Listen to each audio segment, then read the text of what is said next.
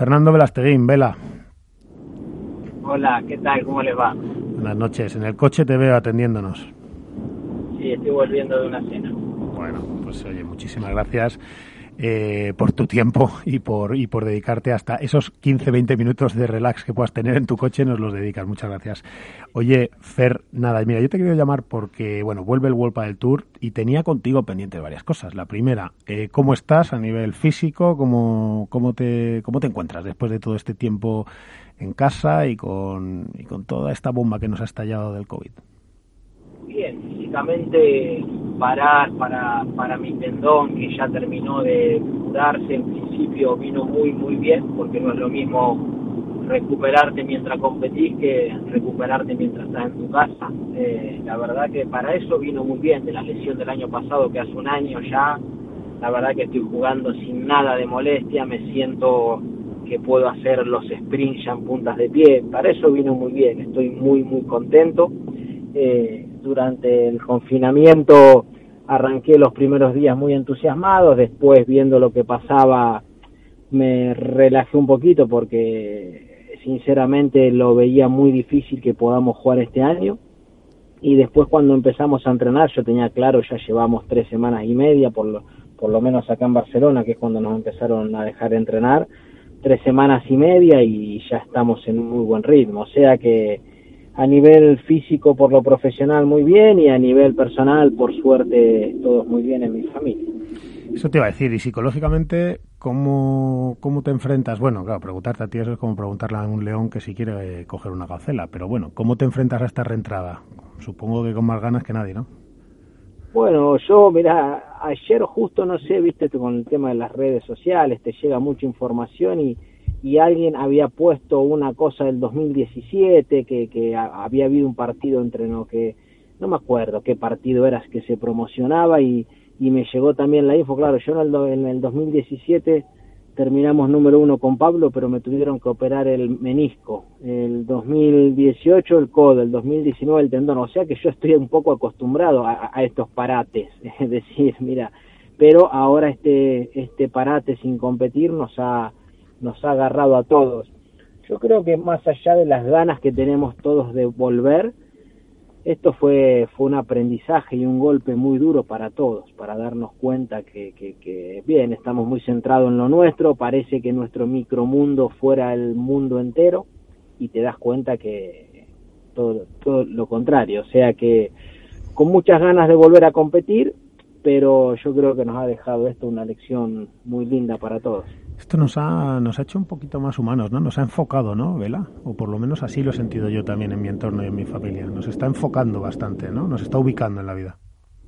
Sí, porque hay muchas veces que vamos con la dinámica que, que nos sentimos invencibles o en el sentido de que hay muchas veces que nos, que nos preocupamos por cosas que realmente son una tontería y, y siempre pasa igual porque nos cansamos de decir, no, no, eh, hay, hay que darse cuenta de lo más importante, lo más importante, pero hasta que no pasan cosas graves eh, como ha pasado o le pasa a algún familiar cercano, eh, no, no terminás de, de valorar lo bien que estabas, ¿viste? Hay muchas veces que por la boca decimos tantas cosas y hasta que realmente no pasa algo grave a alguien cercano, no nos damos cuenta, ¿viste? Pero bueno, esto yo creo que nos ha tocado a todos y, y nos ha dejado un gran aprendizaje. Oye, Nacho, aquí tenemos a Vela, tenemos que volver al World del Tour con novedades. ¿Qué le, puedes, qué, qué le decimos? Hola, Vela, ¿qué tal? Encantado de saludarte. ¿Qué tal, Nacho? ¿Cómo te va? Quería preguntarte, eh, esta situación de alguna manera eh, es un desafío para, para todo el mundo, para, para empresas, instituciones, en fin, para todo. Eh, en lo que respecta al pádel, eh, de alguna manera es eh, poner un poco delante del espejo que venía eh, muy crecido, con muy buena dinámica, siendo un deporte en clarísimo ascenso, con un futuro espectacular, y, y de repente es como ponerlo y decir, bueno, ¿realmente eras eso? ¿Estás preparado para sobrevivir a esto? Eh, ¿Cómo ves al pádel? ¿Cómo sale el pádel de esto? Yo soy muy optimista de cómo va a salir, eh, porque como bien decías, es un deporte en pleno crecimiento. Eh, la edad tan joven que tiene nuestro deporte nos hace llenar muchísimas páginas y, y mensajes en la comunicación de que el mejor pádel de la historia, el mejor punto de la historia, el mejor torneo de la historia. Eso lo, vas diciendo porque te vas superando de año en año, porque somos un deporte muy joven. Esto ha sido un golpe duro, eh, un golpe duro a, nivel para todos, para los jugadores, para el circuito, para las marcas, para los clubes. Yo creo que toda la, que toda la industria del pádel no es ajena a lo que pasa en el país y en el mundo. Eh, pero yo confío que si este año sacamos la temporada adelante, haciendo esfuerzos por todas partes, eh, yo creo que el año que viene, si, si va todo bien como nosotros queremos y como toda la gente quiere, eh, yo creo que el pádel va a volver muy, muy fuerte. Muy fuerte. Eh, Nacho, decía esto, Fernando, decía que por esfuerzos de todas partes, yo no sé si la gente que nos escucha lo sabe, los jugadores en sus negociaciones han hecho un esfuerzo eh, superior a los 480.000 euros aproximadamente, si no me equivoco, es decir, con un acuerdo en el que, en el que si se disputan eh, 10 pruebas, como se va restando el 10% de una cantidad que asciende más o menos a esos 450, 480.000, eh, por cada prueba que se va celebrando hay un 10% que no se paga a los jugadores a final de año, que es el bonus que se, que se, que se reparte entre todos los jugadores. Eh, por un lado, Nacho, yo no sé eh, este tema cómo, cómo se ha vivido desde los jugadores, pero teniendo aquí a Vela, podríamos preguntarle, ¿no? ¿Cómo se ha negociado todo eso? ¿Cómo? Sí, ¿me escuchaste, Fernando? Sí, ¿cómo se ha vivido el qué? Lo de... Toda esa negociación, es decir, ¿cómo habéis negociado todo ese descenso? ¿Cómo se ha...? Porque yo creo que es un, en un esfuerzo importante de los jugadores el que se ha hecho ahí. Yo no sé si ha quedado bien comunicado eso. A ver, eh, ¿Me escuchan? Sí, perfectamente.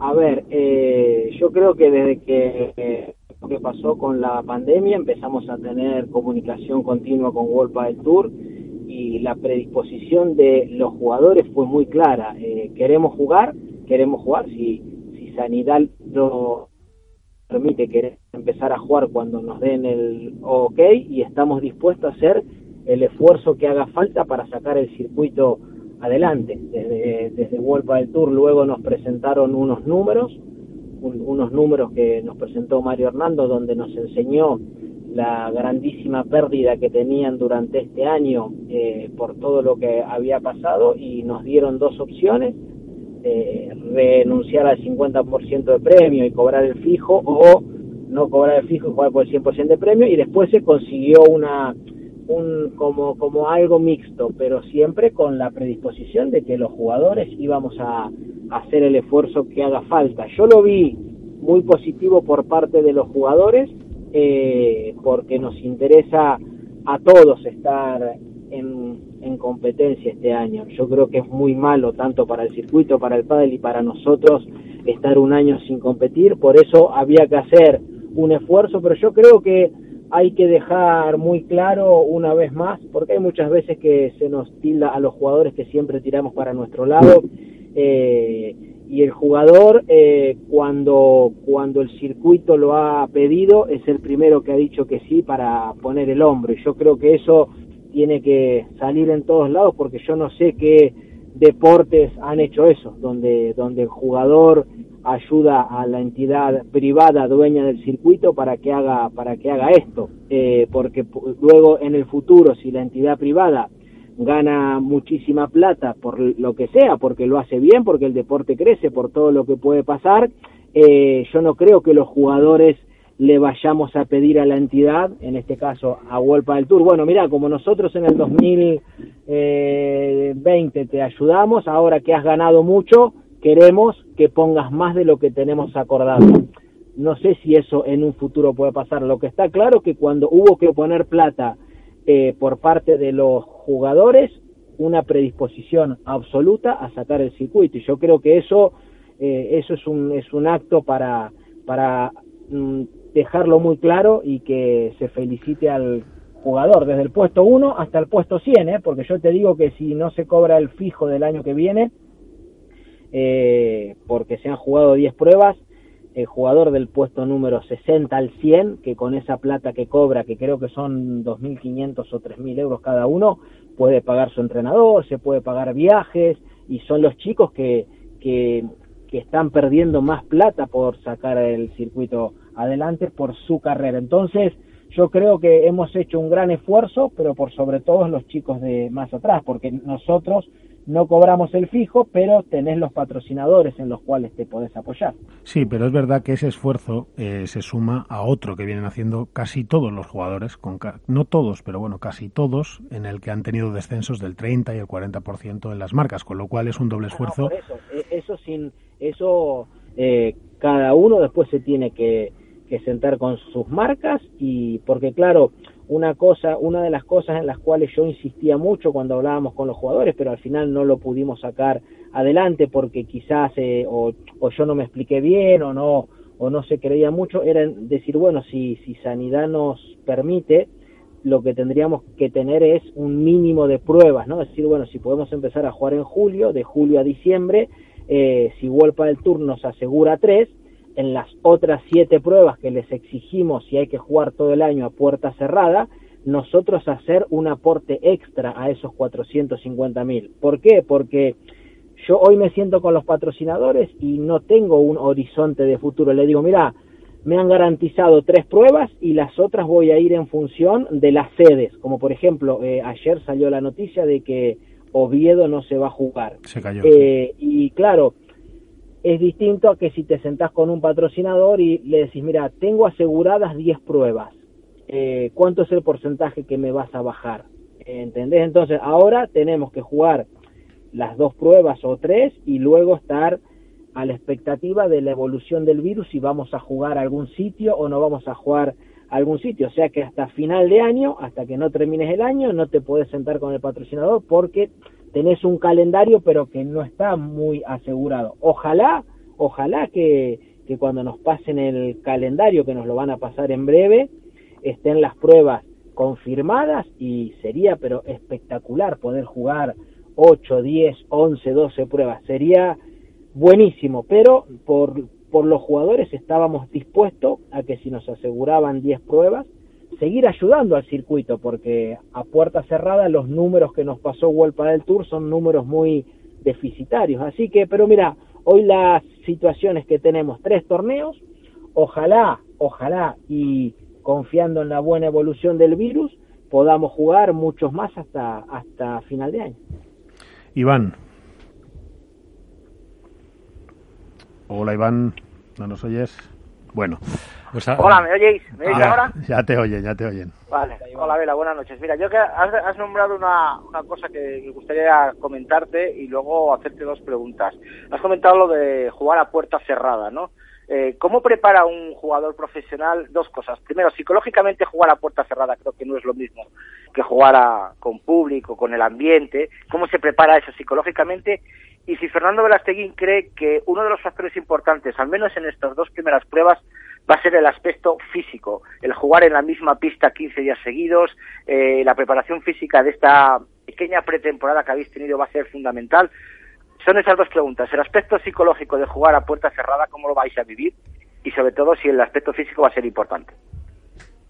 Empiezo por la segunda, yo creo que el aspecto físico y de juego se va a notar quizás la falta de competencia en el primer torneo, aunque todos estamos entrenando, pero no es lo mismo entrenar que competir y con respecto a la sensación de puerta cerrada, como te decía antes, que yo era uno de los, de los que más insistía en, en, que nos aseguren pruebas, ¿no? En decir, bueno, tres a puerta cerrada y después tener la tranquilidad de que por lo menos si no se juega a, a puerta abierta, tener siete pruebas a puerta cerrada. Ahora, ahora mismo, hoy, y yo soy una persona que siempre digo lo que pienso y siento, eh, viendo lo que son los otros deportes sin público, por ejemplo el fútbol, eh, fa, no sé qué te diría, si, si a puerta cerrada eh, pudiésemos jugar 10 campeonatos. Yo creo que más allá de nuestro de nuestro espectáculo que se pueda ver por streaming desde, desde donde empiece a transmitir el World Padel Tour,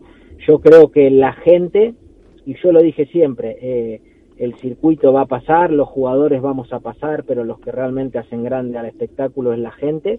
la gente forma gran parte de ese crecimiento que ha tenido el pádel y hoy eh, si tuviéramos que jugar todo el año a puerta cerrada, no te sabría decir, Iván, cuál sería la sensación. Va a ser una sensación rara, pero en la cual todos nos vamos a tener que acostumbrar. Eh, has comentado un segundo, has comentado el streaming. Esperamos que haya gente en la plaza y que podamos ver y podamos tomar un asadito.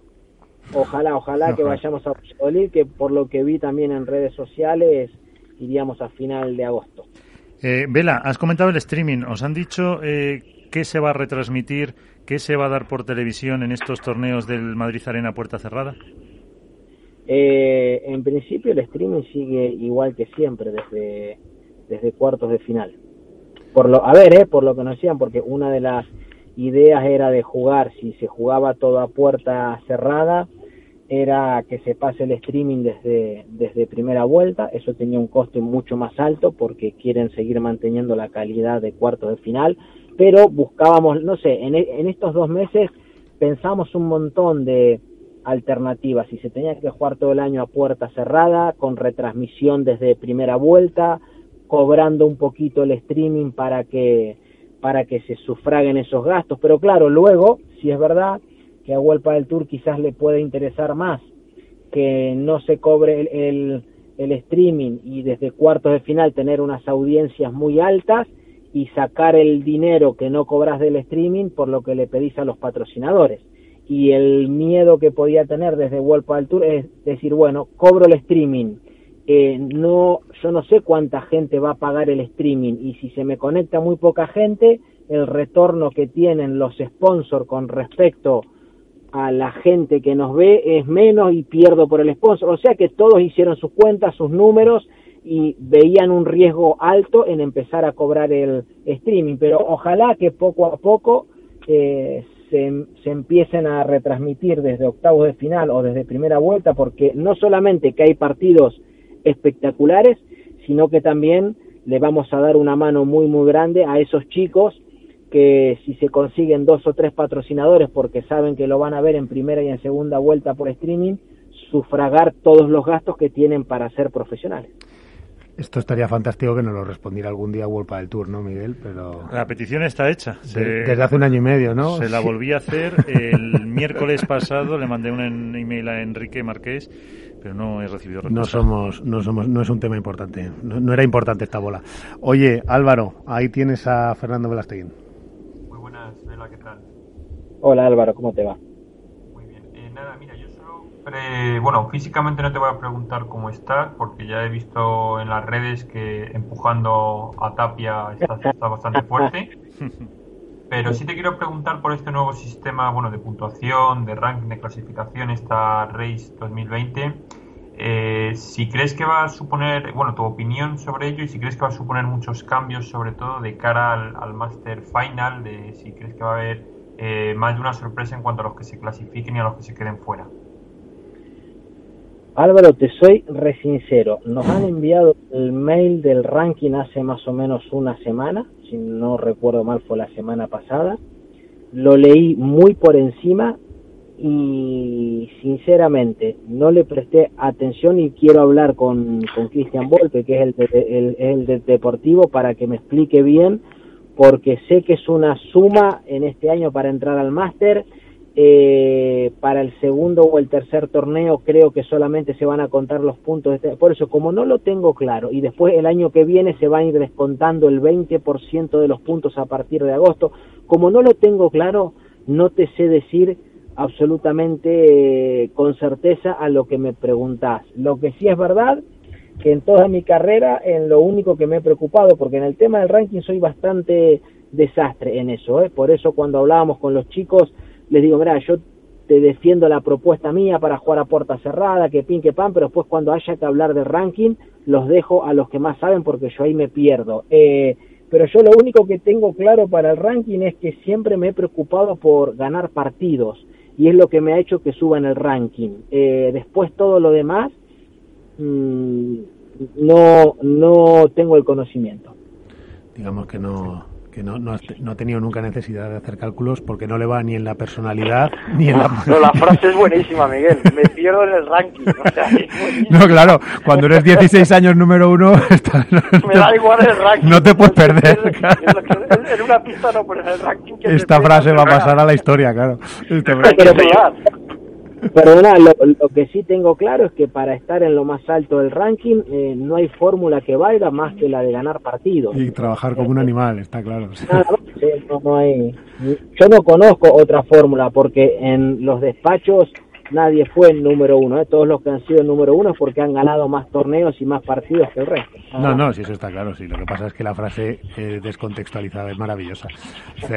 Eh, mira, tengo a Nacho García que, que se va a ir, pero bueno, te lo dejo, te lo dejo una última pregunta que se tiene que ir. Eh, Vela, nada, una cosita solamente. Eh, con todo el tema de las negociaciones, a mí hay una cosa. Antes decía que si no, hacías una comparativa con otros deportes, que crees que no hay muchos deportes en los que los jugadores hayan arrimado tanto el hombro eh, y que hay que contar bien un poco el papel de los jugadores. Igual la clave está un poco en eso, ¿no? En que los jugadores realmente no contáis bien eh, lo que hacéis en la trastienda y acabáis siempre en un segundo o tercer plano. Eh, en este caso, esto puede ser de alguna manera el inicio de esa ansiada asociación o algún tipo de representación del colectivo de jugadores? ¿Hay, hay algo de eso? Solo un apunte, perdona Fer, antes de que contestes. World de Tour, desde mi punto de vista, y no lo digo a malas, tampoco se encarga de contar mucho lo que los jugadores hacen, tampoco. Pero bueno, dicho esto... La pregunta de Nacho. La pregunta de Nacho, perdón. Eh, Nacho, mira, yo soy muy claro. ¿eh? Eh, nosotros con World Tour tenemos contratos individuales.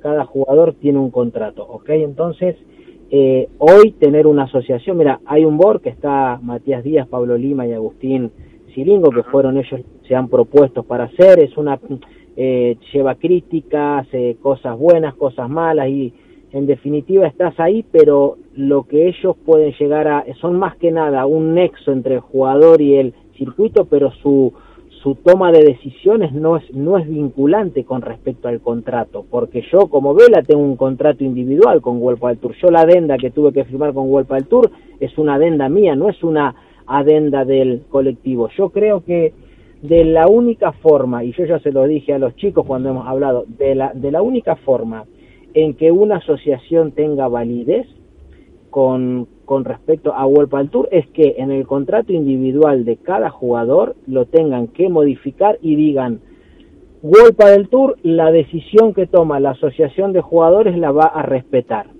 Es de la única forma que hoy tenés una asociación que sea válida. Todo lo demás no existe, porque vos podés hacer una asociación hoy, pero si los contratos son individuales y hay gente que no está de acuerdo con lo de la asociación, carece sentido tenerla, porque yo sigo manteniendo el contrato mío y, lo que la asociación diga eh, no es vinculante, hasta que Wolpa del Tour en los contratos de los jugadores le dé validez y respaldo a una asociación, eh, hasta que no pase eso, yo creo que es una pérdida de tiempo, desde mi punto de vista. Si conseguimos que Wolpa del Tour nos dé un respaldo a la asociación y que la y que la decisión de la asociación es vinculante con respecto al contrato, ahí yo creo que sería un paso de gigante para los jugadores. Sería espectacular, pero hasta que no tengamos eso, yo creo que todo el esfuerzo que se haga, eh, porque cada, viste, siempre pasa que uno para un lado, el otro para el otro, porque tenemos contratos individuales con World Alto. Sí, pero Fernando, eh, vosotros eh, ahora, por ejemplo, en este caso habéis tenido que organizaros de alguna manera entre vosotros a través de vuestras reuniones por WhatsApp o como sea, para poder de alguna manera eh, aportar vuestro punto de vista a un poco a, esas negociaciones con World Tour para ver cómo se retoma el circuito. Quiero decir, más allá de la situación contractual de cada uno, hay un punto de partida que es el compromiso de los jugadores como colectivo y, y eso muchas veces que no, no está presente como tal. A nivel individual, pero vuestro compromiso como colectivo, y no solamente los 5 o los 10 primeros, sino hasta el 100 o hasta el 150, no está presente muchas veces. Y eso igual lo corregiría una asociación. Que dependa de Golpa del Tour es como atarte las manos a la espalda, ¿eh? depende de que ellos quieran o no quieran, pero yo creo que en ese sentido vosotros tenéis más fuerza, más fuerza todavía. Sí, lo que pasa también, Nacho, que cuando se ha montado, eh, luego incluso en tiempos eh, propios eh, jugadores o directivos de World del Tour estaban en la propia asociación. Imagínate luego la, capacidad. Perdóname, ahí yo discrepo en el sentido de que Hoy, una, hoy vos podés hacer una asociación, sí, estamos todos, pero si se toma una, una decisión y va contra el, por ejemplo, contra el interés mío, yo hago que valga el contrato, que es un contrato que yo tengo con Wolpa del Tour. ¿Entendés? O sea que hasta que no nos den una, una validez, que Wolpa del Tour diga, chicos, la, la toma de decisión de la asociación va a ser respetada por el circuito. Hasta que no tengamos eso por escrito, eh, porque vos imagínate, eh, pasa lo que sea y hay un 50% que dice que sí, un 50% que dice que no, o un 60-40, como puede haber pasado ahora con la, con la opción que se eligió. Un 60-40. Puede haber gente que te firme la adenda y otro 40% que no. ¿Y qué le vas a decir a ese que no juega si tiene un contrato con el circuito? Claro, que la situación, la situación contractual es muy compleja. Por, eso, ahora mismo, con la adenda que nos han, que nos han hecho que firme Gol para el Tour, puede pasar, puede pasar que haya profesionales que digan, no, yo tengo un contrato en vigor con Golpa del Tour. ¿Y qué va a pasar en la primera prueba? El que no, el que no ha firmado, eh, ¿lo deja jugar o no? ¿Por qué no lo vas a dejar que juegue? Porque a día de hoy, eh, Fernando, firma, habéis todos firmado la adenda y está todo ok, el 100% de los jugadores. No lo sé, yo sí. Sabes la tuya. pero puede pasar. ¿Y qué es lo que le vas a decir al que tiene contrato en vigor? No, a, a vos no te dejo que juegues. es una situación... Y en ese caso, pero Fernando, pero en ese caso esa persona sí tendría derecho a ese bonus de final de año. Claro. En fin, bueno. Por eso... Qué bárbaro. Yo creo que hasta que... A ver, es un deporte que vamos creciendo poco a poco, pero tenemos que dar muchos pasos y yo creo que la, que la persona que esté en un futuro a cargo de la asociación de jugadores tiene que tener claras dos cosas. Una, que no puede ser un jugador, porque eso, si vos defendés el interés de los jugadores, te lleva a tener un conflicto con la empresa que es dueña del circuito, sea World del Tour o sea quien sea. O sea que el que esté el que esté al mando de defender a los jugadores tiene que tener claro, una, que tiene que defender al jugador a muerte y dos, que va a tener algún conflicto porque una, una parte defiende una cosa y otra parte defiende otra. Y hoy, como los jugadores que estamos, estamos en activo, hay muchos que no les interesa estar en una confrontación con el circuito, pero no una confrontación porque querés ir en contra del circuito, no, porque vos defendés unos intereses y el circuito otro. Y hay jugadores que quizás que no les interese esa confrontación, ¿entendés? Por los intereses que sea, por, por lo que sea. Entonces yo creo que en un futuro quien esté a cargo de la, de la asociación tiene que ser una persona que no esté en activo, desde mi punto de vista. Un exjugador, entonces. Por ejemplo, o, algún gestor profesional, como puede ser un tema. Exactamente. Bueno, pues nada. Desde, mi punto de vista, ¿eh? Oye, Vela, te iba a preguntar por Wilson y por tu compi y tal, pero como nos hemos quedado sin tiempo, pues aprovecho y dentro de un mes te vuelvo a llamar y abusamos de ti y entonces ya te pregunto por eso, por Wilson y por tu compi. Hablaremos, yo siempre que me llamen no tengo problema porque a toda la gente que sea de un medio, sea del otro, todos los que poquito a poquito suman para que el padre crezca, a mí me van a tener siempre. Bueno, pero tú ve apretando ahí, ¿eh? apretando para que esto vaya mejorando en el camino que tenga que ser, que, necesitamos, que necesitamos eh, esa visión. Así que bueno, muchas gracias, Vela, buenas noches, gracias por dedicarnos tu tiempo y, descansa. Saludos a todos, nos vemos pronto. Gracias.